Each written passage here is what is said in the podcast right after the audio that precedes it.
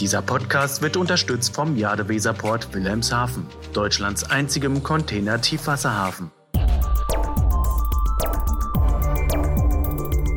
DVZ, der Podcast. Die Polarstern ist eines der wichtigsten Forschungsschiffe der Welt. Abwechselnd ist der Eisbrecher in der Arktis und Antarktis unterwegs.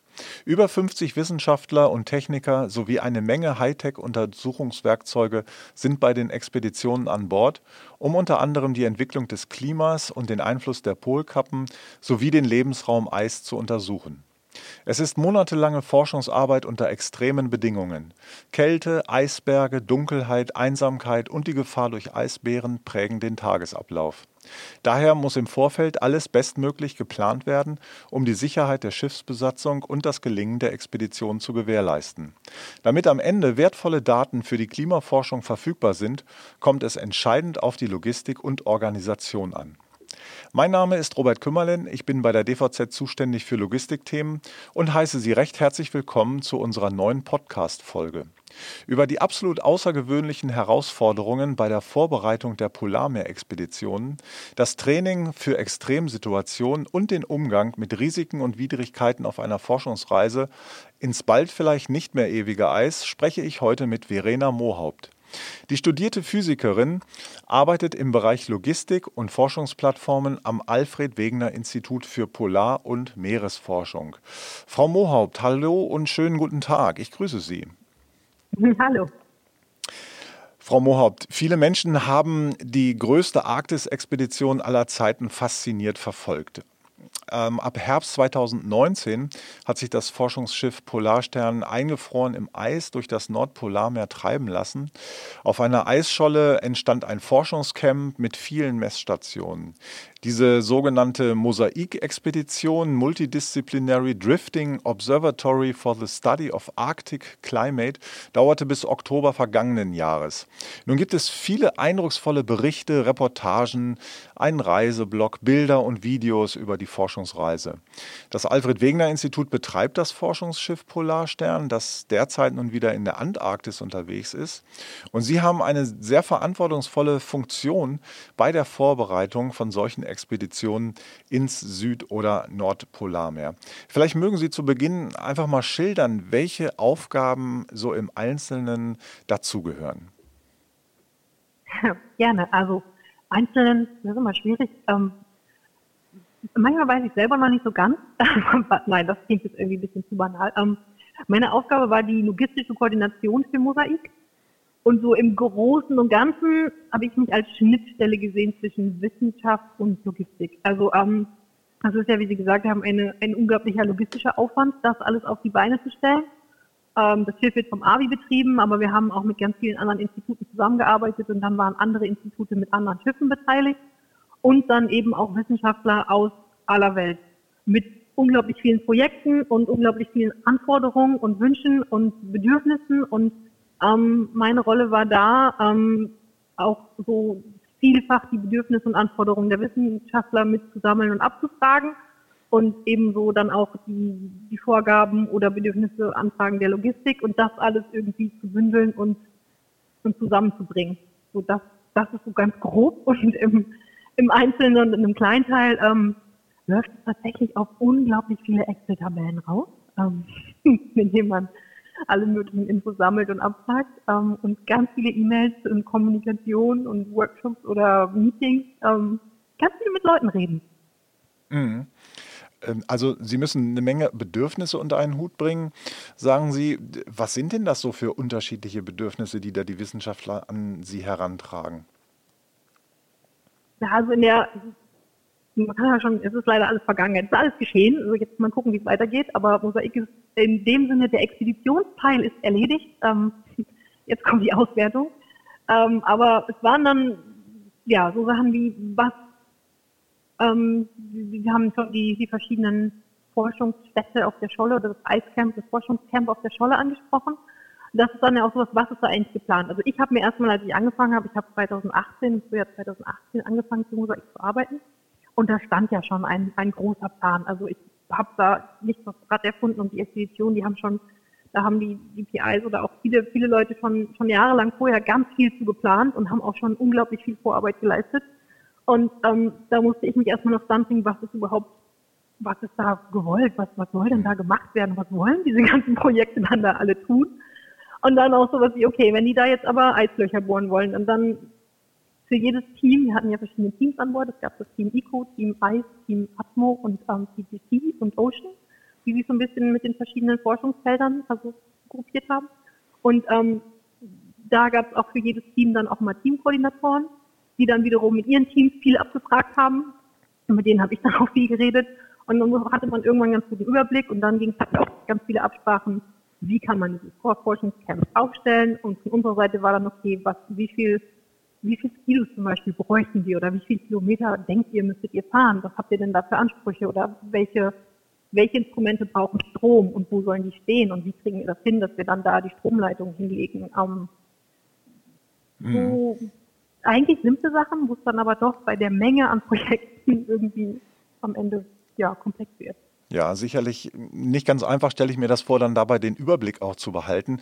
Was ist denn das Wichtigste bei den Vorbereitungen? Was würden Sie da sagen?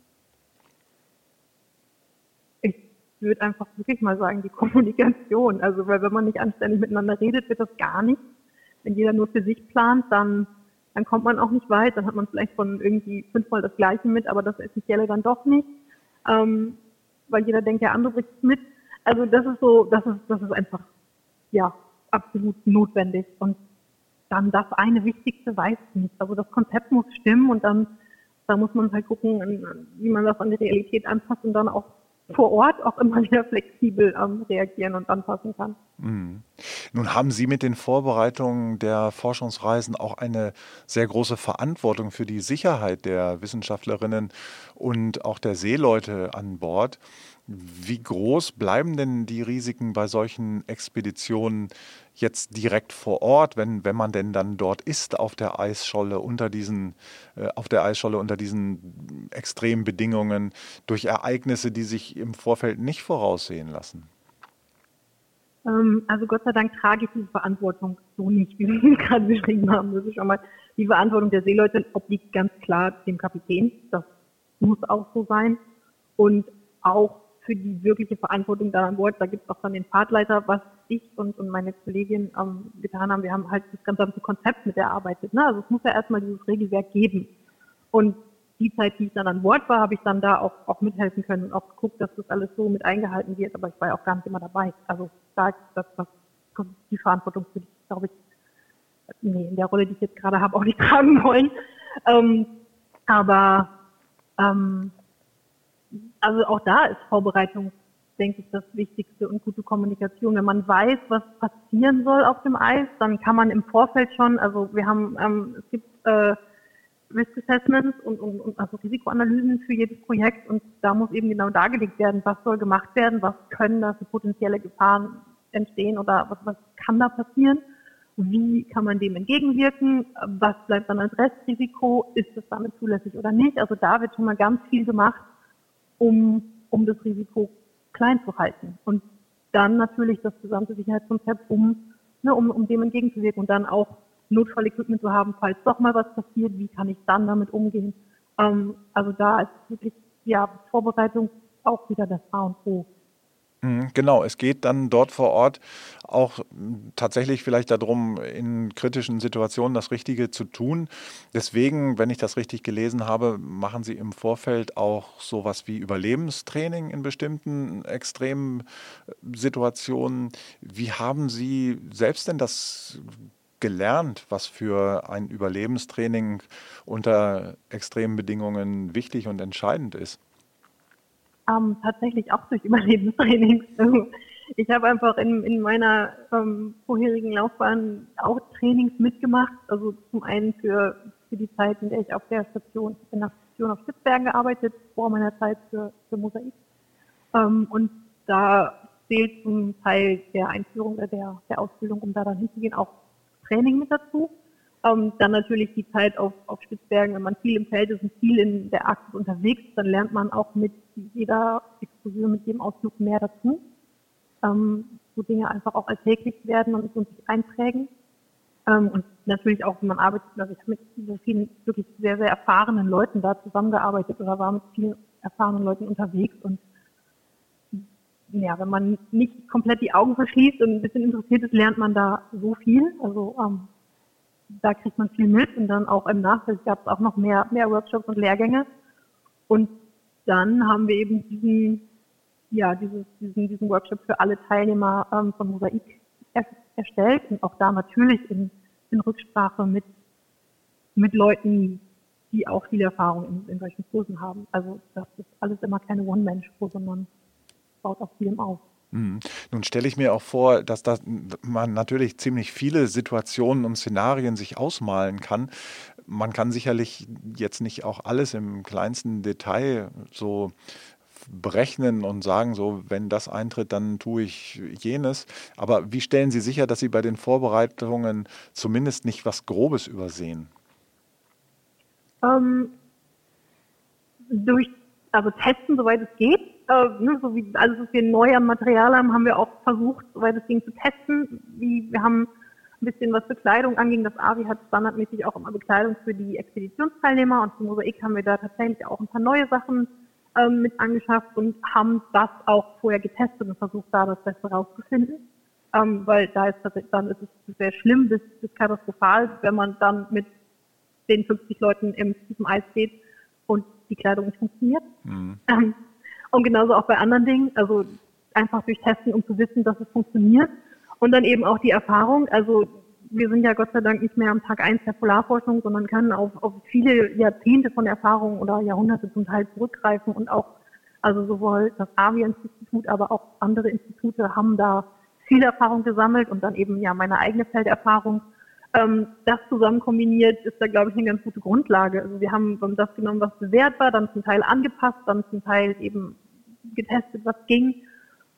Und dann muss man vielleicht auch Dinge flexibel vor Ort also das ist dann wieder gute Leute im Feld können dann auch mit dem, was sie haben, ein bisschen flexibel reagieren. Also hm. Vermutlich werten Sie doch auch im Nachgang einer Expedition aus, was gut geklappt hat und wo möglicherweise bei den Vorbereitungen noch dem, bei, der, bei der nächsten Expedition dann etwas anders gemacht werden muss. Also auch so einen Anpassungsprozess wird es ja wahrscheinlich auch geben, nehme ich mal an. Genau, also ne, auf jeden Fall, das machen wir jetzt für Mosaik auch. Dann ist aber natürlich jede Expedition ein bisschen anders. Also es gibt so bestimmte Standardsachen, die gibt es eben auch. Also es gibt am AVI auch schon sehr lange und da konnten wir von Mosaik halt auch viel verwenden. Einiges eben auch nicht, weil es war dann eben doch eine sehr besondere Expedition.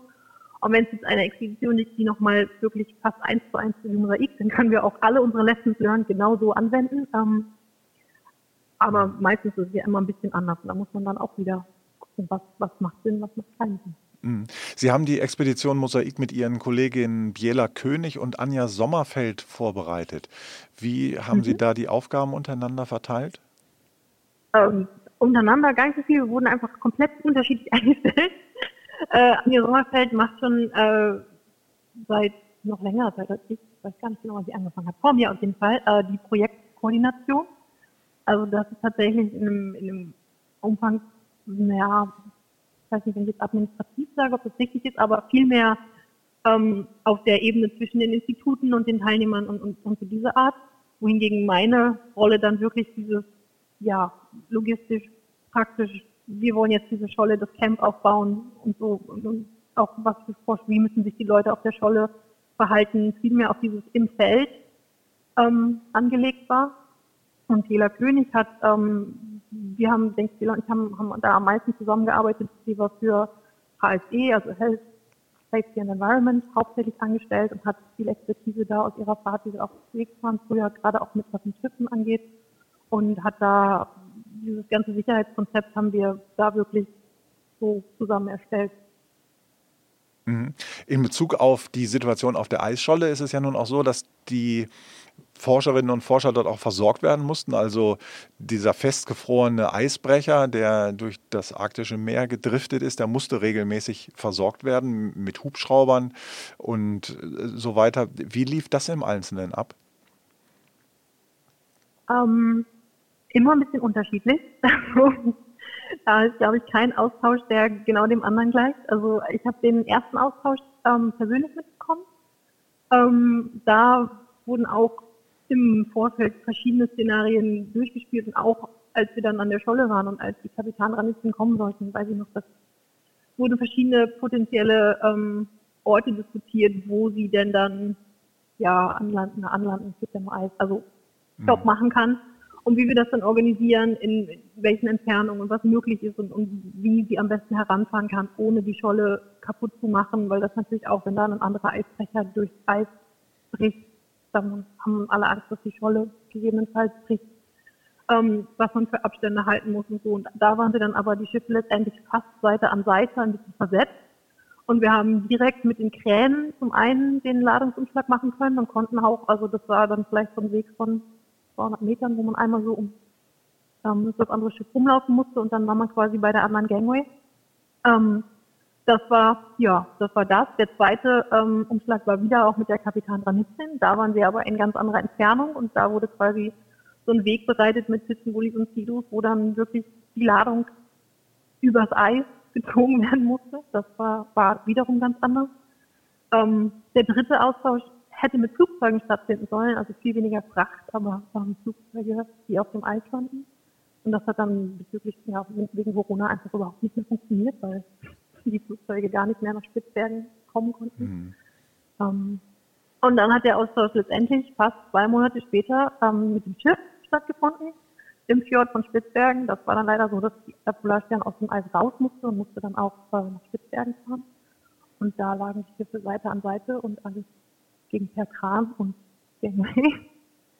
Und der, der letzte Austausch war dann auch wieder, ähm, das war an der Eiskante oder ja am Eisrand, ähm, der Trioschnikow auch Seite an Seite und mit Kran und Mamitia. Mhm. Ja, das sind sicherlich ungewöhnliche Versorgungspraktiken, die man so, so aus dem alltäglichen ähm, äh, Leben nicht kennt und hat. Ähm, mhm. Schon sehr außergewöhnlich. Was auch außergewöhnlich ist, wenn man so lange unter extremen Bedingungen mit anderen zusammenarbeitet, dann kommt es ja auch darauf an, dass man also als Team immer funktioniert und dass so dieser Teamgedanke erhalten bleibt und dass es eben auch nicht zu übermäßiger Frustration, sage ich mal, oder Disharmonie führt. Was kann man dafür tun? Mhm. Ich finde es eigentlich, also ich hatte bisher in diesen, in diesen Umgebungen immer das Gefühl, dass gerade eben dieser Teamgedanke unglaublich stark war. Also eben weil man auch auf das Team so angewiesen ist. Da ist vielleicht haben wir auch zufälligerweise nur Teamplayer mitgenommen, das glaube ich aber gar nicht.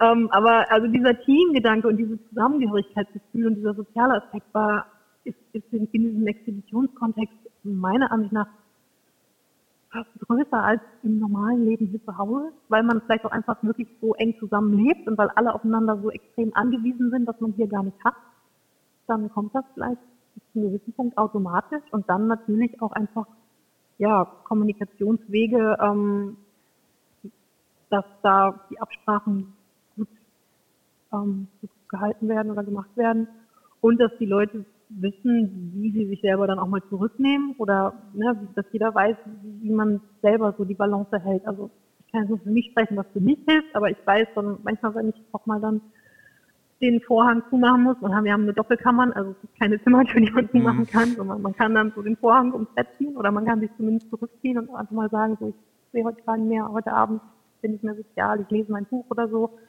oder dass man auch irgendwie sich Ausgleich findet, sei es, dass man, ja, da war ein kleiner Sportraum, also viele Leute sind auch exklusiv auf Laufband gegangen. Da muss dann jeder so seine eigene Methode haben, aber dass man da weiß, was für einen selber gut ist und, wo dann vielleicht auch mal ein bisschen Rückzug angesagt ist. Mhm, also ein gewisses Maß an Rückzugmöglichkeit und somit Privatsphäre gibt es durchaus noch, auch wenn es nur ein Vorhang ist, den man zuziehen kann. Ja, genau. Also wesentlich weniger als, äh, als im in unserem normalen oder in meinem Leben auf jeden Fall, aber, aber es gibt es. Oder man muss sich das dann vielleicht anders bewusst nehmen. Also das, das ist, glaube ich, dass man da vielleicht mehr auf sich selber oder seine innere Stimme so ein bisschen hört. Mhm.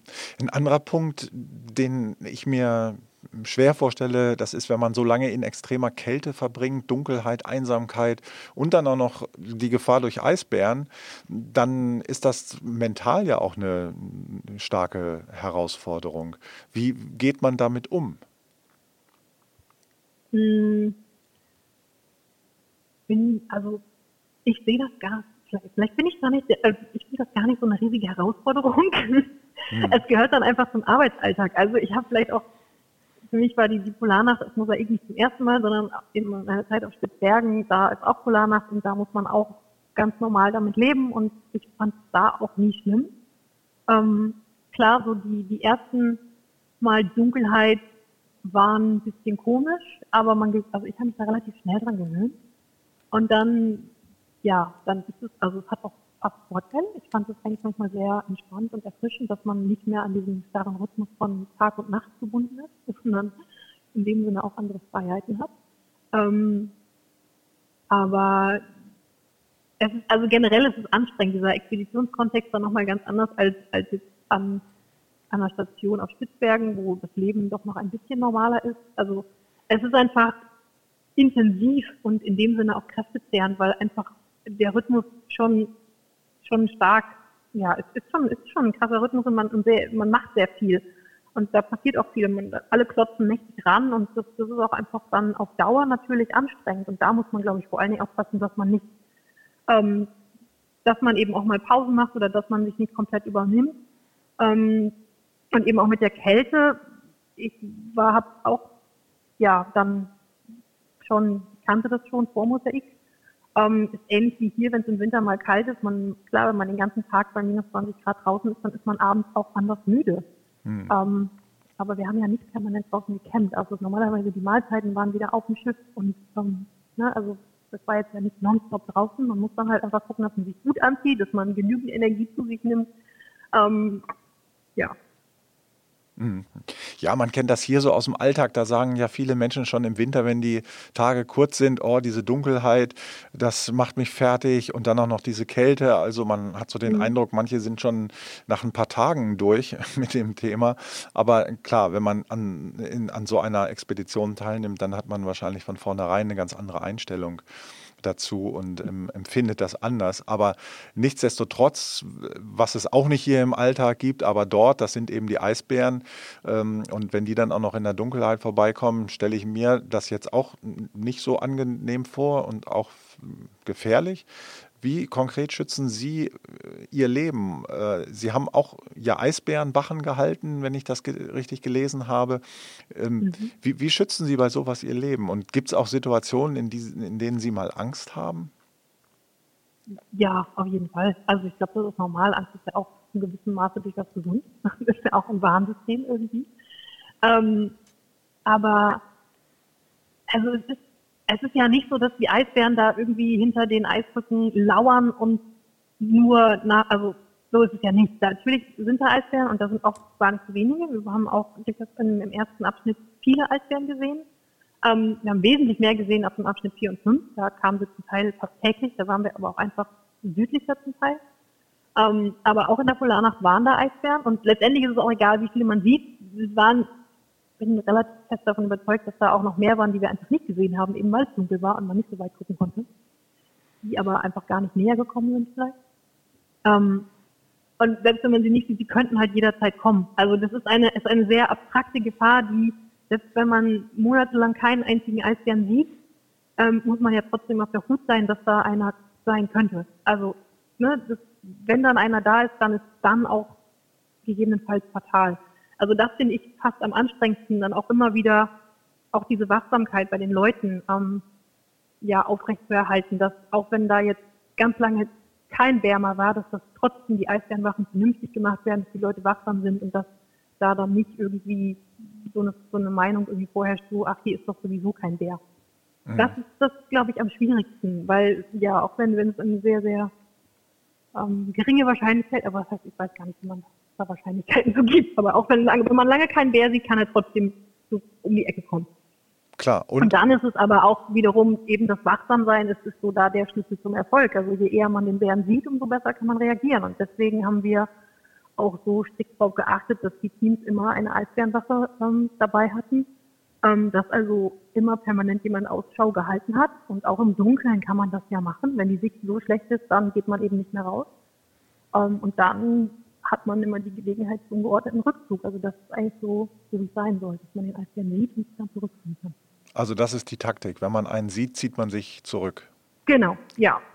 Und sollte das aus irgendwelchen Gründen nicht gehen oder das äh, Tier kommt eben doch hinterher, dann haben wir ähm, so ja, Signalpistolen, mit denen also so Schreckschuss, nein, Schreckschuss nicht, ja wie Signalmittel, die man auch vom Schiff oder von Nutzungsmunition kennt, die einfach einen lauten Knall machen, um sie dann nochmal zu vertreiben.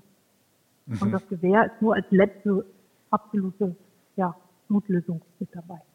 Klar, also man versucht schon, das Tier dann dazu zu bewegen, wieder sich abzuwenden. Genau. Ja. Sie haben es vorhin schon gesagt, ähm, Corona kam dann auch dazwischen. Im Oktober kehrte ja, also vergangenen Jahres kehrte die Polarstern zurück. Der Start war im September 2019. Ja, und so Anfang 2020 ging ja dann die Corona-Pandemie los. Welche Schwierigkeiten haben sich daraus ergeben? Hm. Ich habe das so ein bisschen so empfunden, als hätten wir alle irgendwie ein Spiel gespielt. Wir bauen die Mosaikschule auf und dann hat aber mittendrin jemand die Regeln geändert. Also es gab auf einmal keine freien Züge oder Möglichkeiten mehr, Personen einfach so von A nach B und vom einen Land ins andere zu bringen. Ähm, es gab die neue Regel, das geht nicht mehr. Und dann mussten wir uns auch erstmal wieder eine neue Strategie überlegen und herausfinden, wie die Welt jetzt funktioniert.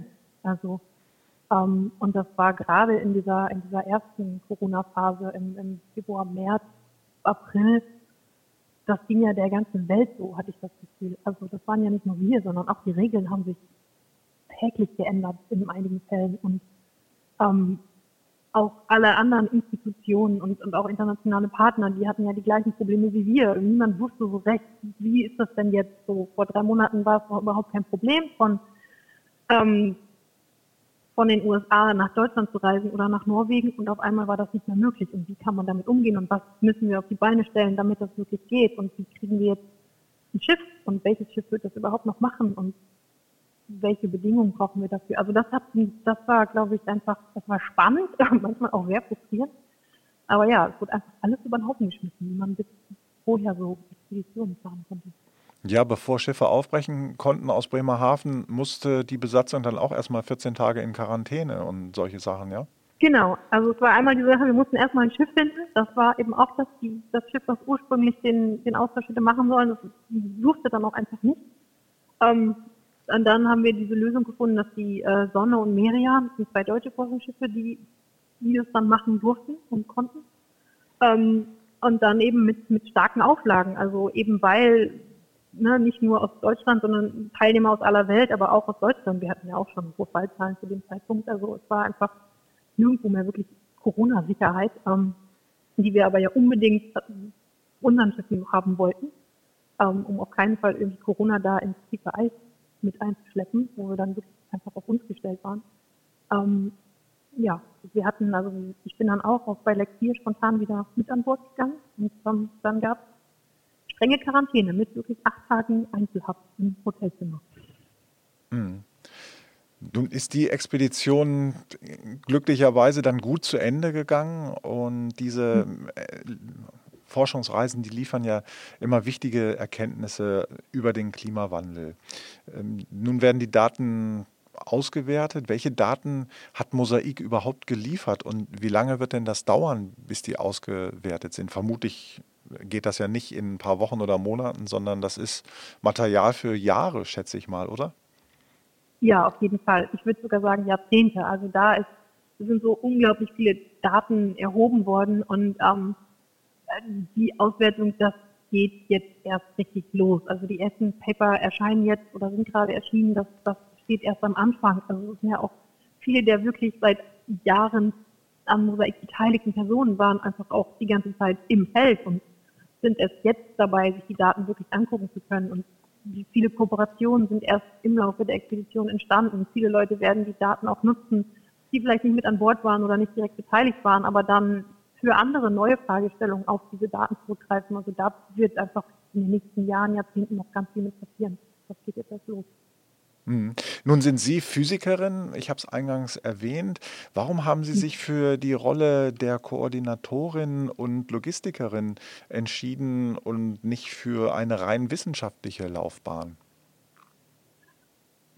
Das war gar nicht so eine extrem bewusste Entscheidung. Das hat sich ein bisschen einfach so entwickelt. Also ich hatte ähm, nach meinem Diplom ähm, tatsächlich einfach mal Lust, ein bisschen was anderes zu sehen erstmal, also mal kurz weg von der Uni und ähm, was anderes zu machen und hatte dann die Chance gehabt, für Greenpeace zu arbeiten für eine Zeit lang, ähm, was sehr, sehr spannend war.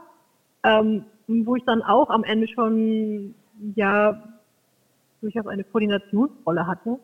Ähm, und dann habe ich diese Stelle wieder entdeckt für die Stationsleitung auf Spitzbergen. Ähm, und das klang total spannend. Und dann habe ich diese Stelle gekriegt und war auf Spitzbergen. Und ähm, das war auch schon keine wirkliche Wissenschaft mehr an sich, sondern auch ja mehr Koordination mit Logistik als, also da macht man keine eigene Wissenschaft.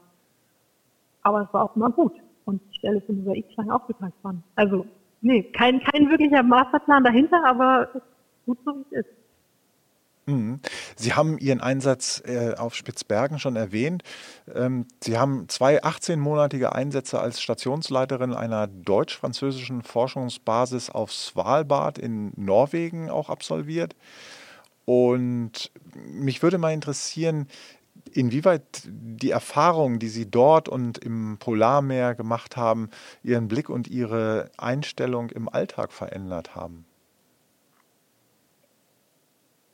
Also ich hatte, glaube ich, immer schon ein starkes Bedürfnis, in der Natur zu sein und habe das auch jedes Mal sehr genossen und habe auch, also dieser, ja, ähm, Umweltschutz und Klimaschutz war mir auch vorher schon sehr wichtig, auch eben ne, Greenpeace und da habe ich auch in der Arktis-Kampagne gearbeitet. Also das ist jetzt nicht das, was das dann komplett neu gewesen wäre, aber vor Ort zu sein und das da eben auch mitzukriegen und auch nochmal ganz anders. Also ähm, da zu sein, denn man lernt noch viel mehr über die Region und, und was, was das so unglaublich kostbar macht und auch je mehr man mit irgendwas in Kontakt ist, noch mehr über die Wichtigkeit von bestimmten Prozessen und je mehr man über irgendwas weiß, also mir geht es so, je mehr liegt mir dann irgendwann im Herzen. Ähm, und deswegen habe ich da, glaube ich, nochmal einen, einen viel stärkeren Bezug und, und noch mehr Herzensbezug an dieser ganzen Klimaproblematik. Und natürlich sieht man da auch vor Ort, was da passiert. Also ich jetzt persönlich in den vier Jahren, die ich da war, man sieht da noch nicht, dass es, dass es noch nicht Klima, ist, es ist zu schnell, aber ich, ich rede natürlich mit Leuten und man sieht dann Bilder und man sieht, wie es mal war und wie es jetzt ist oder alleine, dass dann jetzt was passiert, wo dann die Leute, die schon länger da sind, sagen, krass, das war früher nie so, da hat sich einfach, da verändert sich gerade was und man sieht, wie die, die Region darauf reagiert. Also ja, also mir ist das alles einfach näher gekommen und hat in dem Sinne die Dringlichkeit noch noch stärker irgendwie in den Fokus gerückt. Und haben diese Einsichten Ihre Handlungen und Ihre Einstellungen in bestimmter Weise im täglichen Leben beeinflusst? Haben Sie da was geändert? Mm, ich versuche tatsächlich noch mehr in die Natur zu kommen, wenn ich kann. Ähm, äh, ansonsten, mm, nee, weiß ich nicht, weil vielleicht dieses Bewusstsein bei mir sowieso schon da war und ich auch vorher schon, schon versucht habe, also klimafreundlich zu leben, wenn das geht. Gut, also eine große Naturverbundenheit ist bei Ihnen vorhanden. Können Sie sich denn vorstellen, auch andere außergewöhnliche Expeditionen nicht ins Eis zu organisieren und mitzumachen? Und wenn ja, welche wären denn das? Auf jeden Fall. Ähm, welche? Keine Ahnung. Also ich habe da weder extrem darüber nachgedacht, noch hat sich das bisher ergeben, aber ähm, tendenziell sind auch andere Regionen der Erde spannend und auch andere, ja, vielleicht auch sogar andere Kontexte in dem Sinne. Also würde ich, also fände ich auf jeden Fall spannend, wäre dem nicht abgeneigt. Aber erstmal auf absehbare Zeit bleiben Sie dem Eis erhalten und den Expeditionen ins Nord- und Südpolarmeer, richtig? Ja, auf jeden Fall. Also ich war tatsächlich noch nie im Süden, das wäre dann auch schon mal wieder ganz was Neues, aber im Norden auf jeden Fall. Wunderbar, Frau Mohaupt, dann sage ich vielen Dank für Ihre eindrücklichen Schilderungen und persönlichen Ansichten. Ich denke, es ist deutlich geworden, wie naturverbunden Sie sind und welche tragende Rolle Organisation und Logistik für das Gelingen solch wichtiger Forschungsarbeiten wie die auf der Polarstern haben. Ich wünsche Ihnen für alle Herausforderungen bei den kommenden Expeditionen viel Erfolg und alles Gute. Nochmals vielen Dank dass Sie uns diesen spannenden Einblick in Ihre Arbeit gewährt haben, Frau Mohaupt. Dankeschön. Ihnen, liebe Hörerinnen und Hörer, vielen Dank für Ihr Interesse. Ich würde mich freuen, wenn Sie beim nächsten Mal wieder reinhören. Tschüss und machen Sie es gut. Dieser Podcast wurde unterstützt vom Jadeweserport Wilhelmshaven, Deutschlands einzigem Container-Tiefwasserhafen.